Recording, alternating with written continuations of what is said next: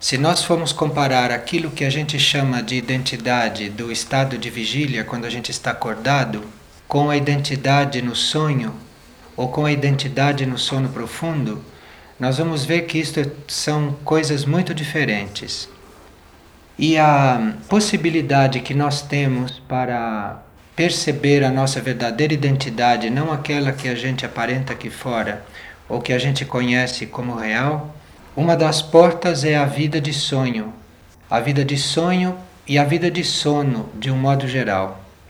Em um sonho, a nossa personalidade, ou melhor, em um sonho, o nosso eu pode surgir com características completamente diferentes daquelas que nós conhecemos. São muito conhecidos dois sonhos que são contados na Bíblia, dois sonhos que José do Egito teve. Nesses sonhos, ele estava num campo fazendo feixes de feno com os irmãos. Quando os feixes estavam prontos, ele viu que cada feixe representava uma pessoa.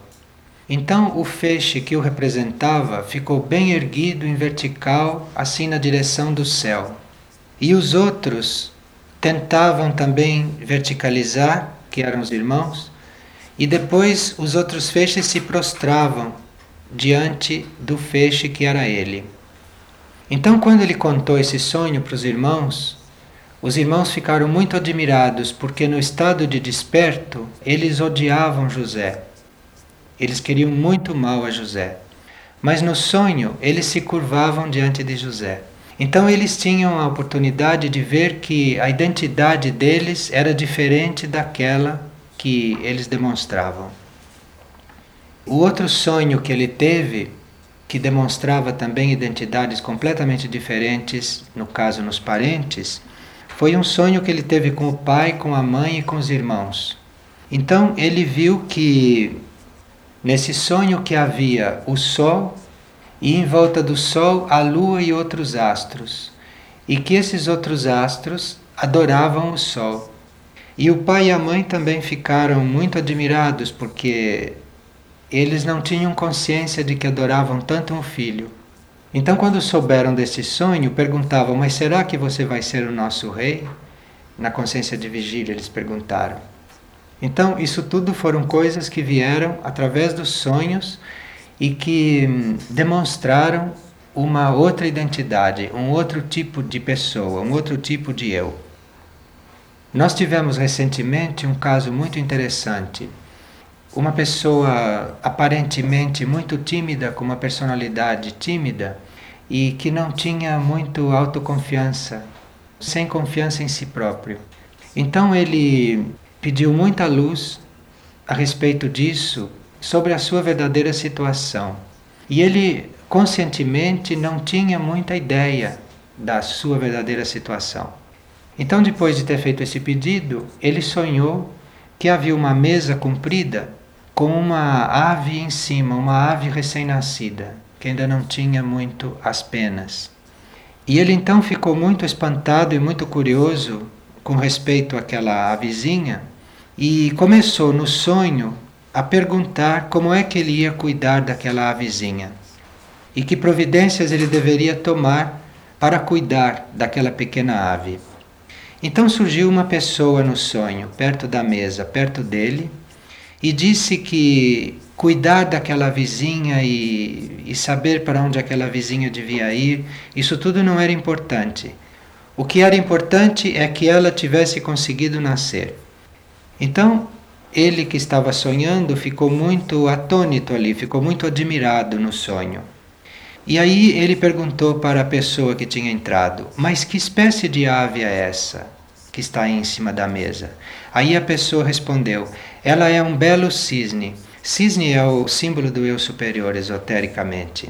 Então, era como se o eu superior dele estivesse já tomando posse da personalidade, coisa que na consciência de vigília não havia essa impressão, não havia essa sensação.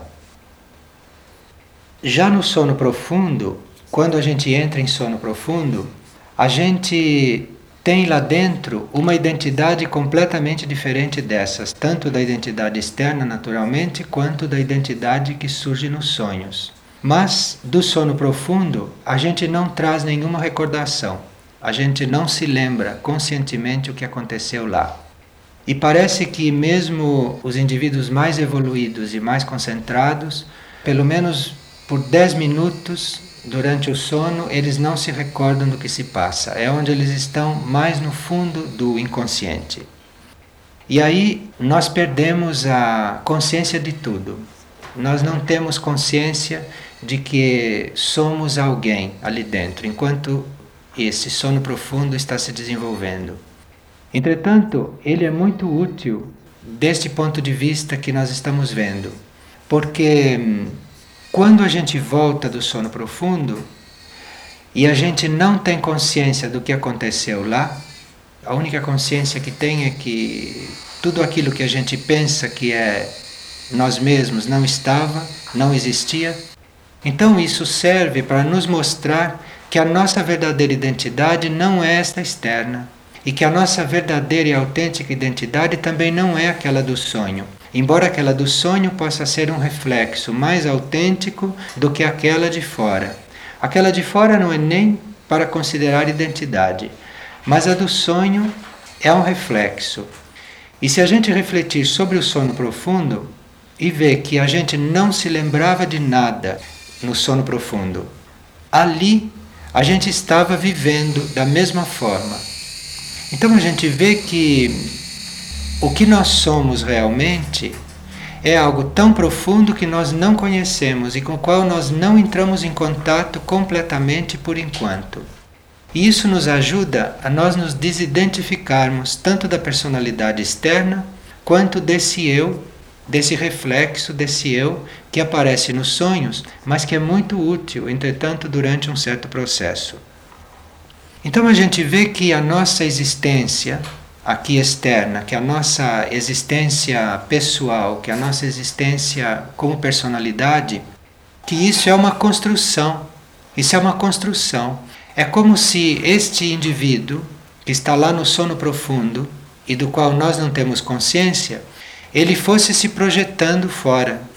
Então, quando ele se projeta, ele se projeta até a vida de sonhos, depois ele se projeta mais ainda externamente e dá essa nossa figura externa. Mas isso tudo não é aquela coisa que existe no sono profundo. Aquele que está aqui na vida de desperto, esse que somos nós, né, da carteira de identidade, esta consciência a gente perde imediatamente logo depois que o corpo começa a dormir. Então é a mais efêmera de todas. E se a gente não volta, se a gente não acorda, depois de algumas horas, esta identidade de fora fica completamente esquecida, como se ela não tivesse existido. Então essa é a é um estudo mesmo, uma reflexão que nós podemos fazer através da nossa vida de sono. Ao passo que aquela identidade intermediária, aquela identidade dos sonhos, aquela nos dá uma muito maior maleabilidade, nos dá uma muito maior elasticidade de movimentos, de compreensão, porque naquela identidade do sonho nós não temos estas limitações de tempo e de espaço que nós temos aqui fora com a nossa identidade externa. Então, durante o sonho, nós estamos ali como um reflexo do nosso campo mais profundo, porém nós estamos livres. Nós não temos limitações nós podemos estar ali onde queremos, onde desejamos. O tempo é diferente, o tempo passa de uma maneira diferente, como passa no cérebro físico normal, não é? Quando a gente está completamente encarnado no cérebro físico. Então nós vemos que existe o contrário da repressão, o contrário da inibição, quando a gente começa a se identificar com esta segunda fase das nossas projeções. Então, se nós cuidamos convenientemente do nosso adormecer, se nós seguimos umas certas condições para adormecer corretamente, então se nós nos colocamos em determinadas condições, nós podemos, durante o sonho, fazer uma vida tão válida e tão instrutiva quanto esta que nós fazemos aqui fora. Nós podemos aprender muitas coisas, podemos ter muitas instruções, como foi o caso da pessoa que sonhou com a ave. Ele ficou sabendo que o seu eu superior, de uma certa forma, estava entrando no controle da sua vida externa, estava entrando no controle da sua personalidade através de um sonho, porque na vida externa ele não teria essa possibilidade. Mesmo que uma pessoa tivesse dito isso para ele, ele não iria acreditar. Então, ele mesmo tendo experimentado isso através de um sonho, ele pôde trabalhar a autoconfiança, ele pôde trabalhar a fé, ele pôde trabalhar coisas que sem o sonho ele não teria tanta segurança e não teria tanta possibilidade de fazê-lo. Eu sei por experiência própria que um sonho que diga o que a gente deve fazer quando vem de um outro nível e que normalmente é o oposto do que a gente faz na vida humana, quando a gente recebe esses avisos, quando a gente recebe essa impressão de que a gente deve viver outra coisa através de um sonho realmente válido, não um sonho que confirme, não é o que a gente está fazendo aqui, mas um sonho que diga o que a gente deve fazer. Eu tenho essa experiência. Quando vem esse tipo de sonho, embora seja uma coisa completamente estranha, com esta consciência, com esta conscientização, vem uma coragem incrível para a gente fazer aquilo que a gente viu como reflexo, que seria a própria vida. Eu posso citar um sonho desses que eu tive. Eu tinha 25 anos atrás um círculo de relacionamento completamente diferente deste que eu tenho hoje. Era como se eu estivesse vivendo uma outra vida. Não tinha absolutamente nada a ver com as pessoas que são o círculo de relacionamento meu de hoje. E era um círculo muito forte, era uma vida muito intensa e conscientemente, humanamente, para mim, era difícil conceber que aquilo fosse não desaparecer completamente do meu raio visual, mas que aquilo fosse mudar. Tão intenso e tão real parecia aqui no plano físico. Então, numa noite que eu pedi muita luz sobre isso e que eu disse, mas como é que eu posso me transformar se as coisas em volta de mim não se transformam? Fica um círculo vicioso. Alguma coisa tem que se transformar. Então, o que eu devo fazer? E eu fechei os olhos, adormeci e imediatamente sonhei. Era um quadro muito rápido, mas que eu não vou esquecer mais. Então havia uma piscina que representava um grupo. Ali naquele momento eu sabia. A piscina estava cheia de água. Era um grupo emocional. De repente, a água daquela piscina escoou inteira, foi descendo, descendo, descendo, desapareceu. A piscina ficou seca, completamente seca. Os azulejos da piscina, que eram azul claro, ficaram completamente enxutos, como se não tivesse água ali dentro, como se nunca tivesse tido água ali dentro. E quando eu percebi que a piscina era o grupo do meu relacionamento e que eu deveria esvaziar completamente aquele grupo e deixar a piscina vazia, isto é, que eu deveria romper com todos, sem exceção de nenhum, porque não ficou nenhuma gota dentro da piscina. No momento em que eu realizei isso, começou a subir uma água diferente na piscina, diferente daquela primeira. Era uma água pura, limpa, azulada, completamente diferente e que foi enchendo, encheu a piscina até a boca. E quando isso ficou então completamente claro e que eu vi o significado e tudo isso, tudo mudou. Eu, para descrever isso, levo alguns momentos. Mas isso aconteceu num tempo tão rápido que é impossível dizer quanto foi. Foi um tempo realmente muito rápido. Um outro tempo. Aqui uma piscina para esvaziar e para tornar encher mesmo rapidamente teria uma sequência de acontecimentos. Ali a gente mal percebia esta sequência, tão rápido era.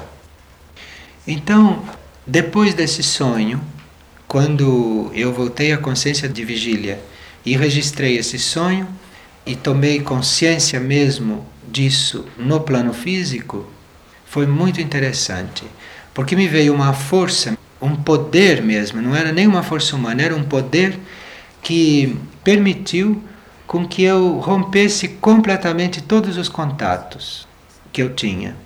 E não só essa força veio, mas pessoas que me procuravam não me encontravam, pessoas que chegavam e eu não estava ali, pessoas que esqueceram completamente de mim. Olha, foi uma coisa, no momento em que eu percebi aquilo, aceitei e executei, eu acho que foi só depois de 20 anos que começaram a reaparecer algumas pessoas daquele tempo, mas muito assim esporadicamente e eram aparições assim quase sem força nenhuma. É uma coisa inconcebível. E era uma instrução realmente e que realmente se não fosse seguida, toda a vida teria tomado um rumo completamente diferente. Não seria inconcebível tudo aquilo que aconteceu depois. Então, isso traz uma força muito grande desse mundo, desse mundo de sonho, que é uma, uma imagem intermediária que a gente tem da gente, e desse mundo do sono profundo, de onde a gente não traz nada conscientemente, na realidade, vem três coisas muito importantes para nós que nós não retiramos da consciência de vigília. Embora a gente pense que retire essas coisas da consciência de vigília, mas não é. E essas três coisas são a religiosidade, a mística e a filosofia. São três coisas que a gente não obtém enquanto está acordado. A gente pensa que lendo um livro de filosofia, que lendo um livro de religião, que tendo um contato com uma pessoa mística, que é isso que faz com que a gente se torne religioso, com que a gente se torne místico, ou com que a gente se torne um pensador, um filósofo. Mas na realidade não é de onde vem realmente a possibilidade, a energia para a gente se tornar isso e para a gente desenvolver essas capacidades, é exatamente deste período em que a nossa consciência está fora do cérebro físico, que a nossa consciência está fora da vida física. Então, é nesse período de sono que vem para nós toda a energia, toda a possibilidade, toda a abertura para depois, aqui na consciência de vigília, eventualmente a gente procurar um livro que nos ajude. Mas se não fosse a vida de sono e se a gente não passasse algumas horas fora do condicionamento que a gente tem externo, essa conscientização e essa abertura para isso não seria possível. De forma que o sono é algo a ser cultivado tanto quanto o que a gente cultiva na vida de vigília. E sob alguns aspectos e em certas fases da nossa vida, em certos momentos cíclicos, é até bom a gente ter uma dedicação especial à vida de sono, ter uma dedicação toda especial para o acompanhamento dos sonhos e um amor muito profundo por esses momentos nos quais a gente não se lembra de nada, por esses momentos do sono profundo. Porque aí esta energia, esta coisa verdadeira, tem possibilidade de vir mais livremente para a nossa consciência de vigília e ela então pode começar a entrar pela nossa vida externa adentro. E quando nós sentimos, quando nós percebemos que chegou o momento de cuidar desta vida de sono, e de cuidar também da vida de sonho e de se dedicar ao sono profundo, permitir que haja um sono profundo, bom, autêntico. Quando nós sentimos isso, nós percebemos que começa uma espécie de colaboração inconsciente fora da gente. É como se o karma, como se a rede kármica começasse a se mover começasse a se reajustar. E começam então a aparecer circunstâncias muito especiais para a gente fazer isso. Quando eu comecei a me interessar por essa parte onírica, por esse estudo de sonhos e tudo, uma pessoa que me ajudava muito nisso, uma pessoa que era muito lúcida nesse campo, que meditava e que tinha um grande conhecimento de símbolos. Então eu me vali do convívio direto com essa pessoa durante algum tempo e coloquei mesmo para o meu eu superior, eu disse: olha, se eu tiver que aproveitar realmente este período, então fisicamente eu deveria ter uma situação favorável para esse estudo poder ser possível. A partir deste momento, eu que tinha uma vida muito ocupada durante o tempo todo, eu me vi morando num local completamente só e aconteceu que durante todo o período que eu fiz esse estudo, eu não tinha um horário para levantar. Então era uma coisa muito interessante porque eu podia experimentar os sonhos da noite, os sonhos do amanhecer, aqueles sonhos que vêm depois que a gente acorda, depois de ter acordado, tornando a dormir, em que zona a gente vai parar, aonde a gente sonha. E tinha a possibilidade de estudar os sonhos no mesmo dia com esta pessoa. Eu sei que o meu karma reajustou-se de tal maneira que foi como se tudo fosse colocado para que aquele estudo pudesse ser feito dessa forma. E isso durou meses assim dessa forma e depois alguns anos em outras condições.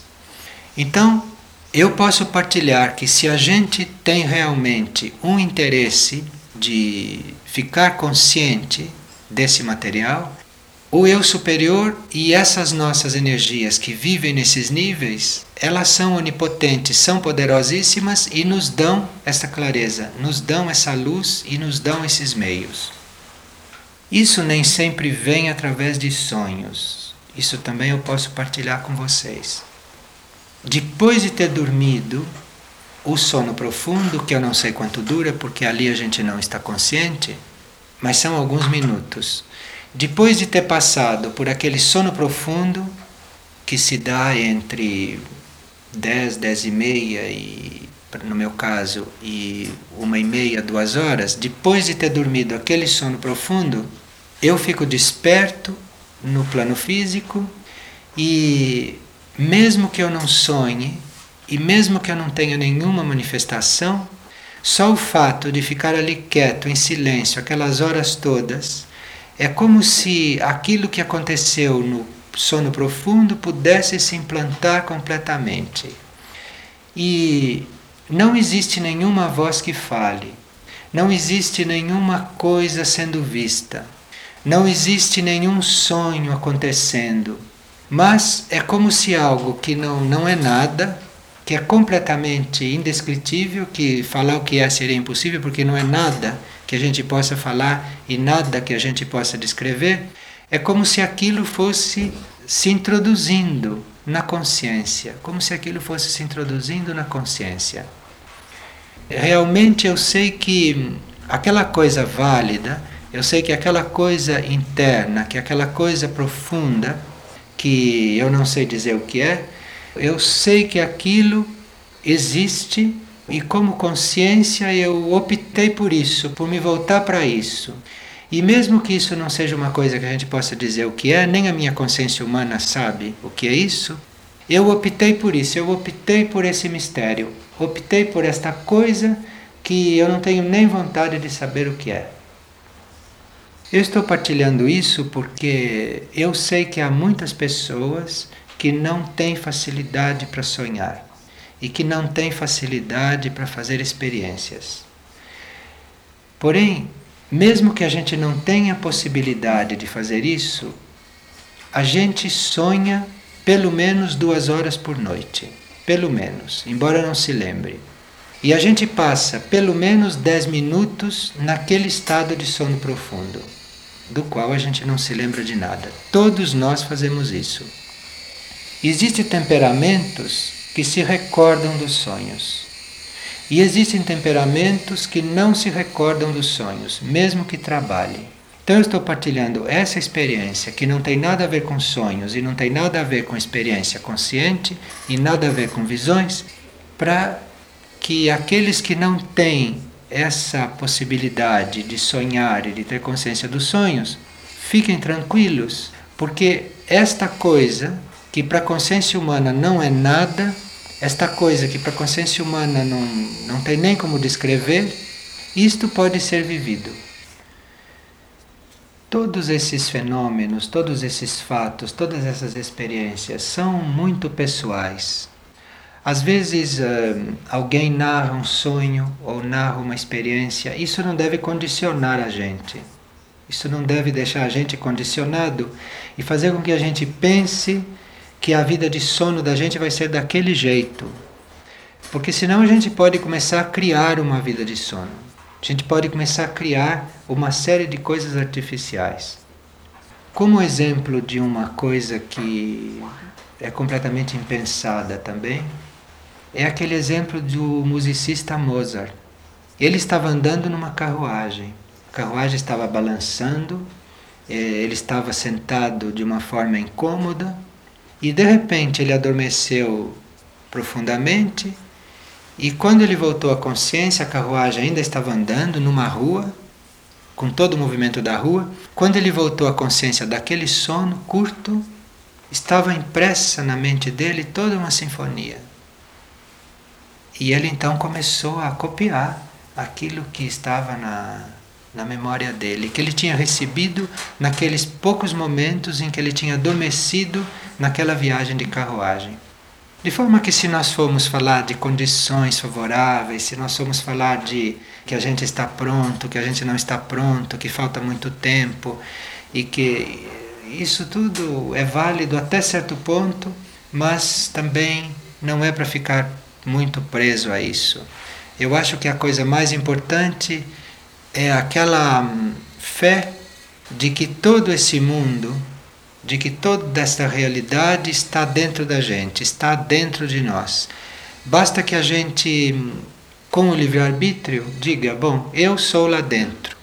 E quando isto está bem claro, quando isto fica bem claro, e quando a gente deixa isto agir e isto funcionar, isto se adapta a qualquer circunstância. Então, se nós conseguirmos esse desapego, se nós conseguirmos esta imparcialidade, ao mesmo tempo que nos colocamos em condições de ter uma vida de sono sadia, eu acredito que a gente terá muita consciência de muitas coisas verdadeiras.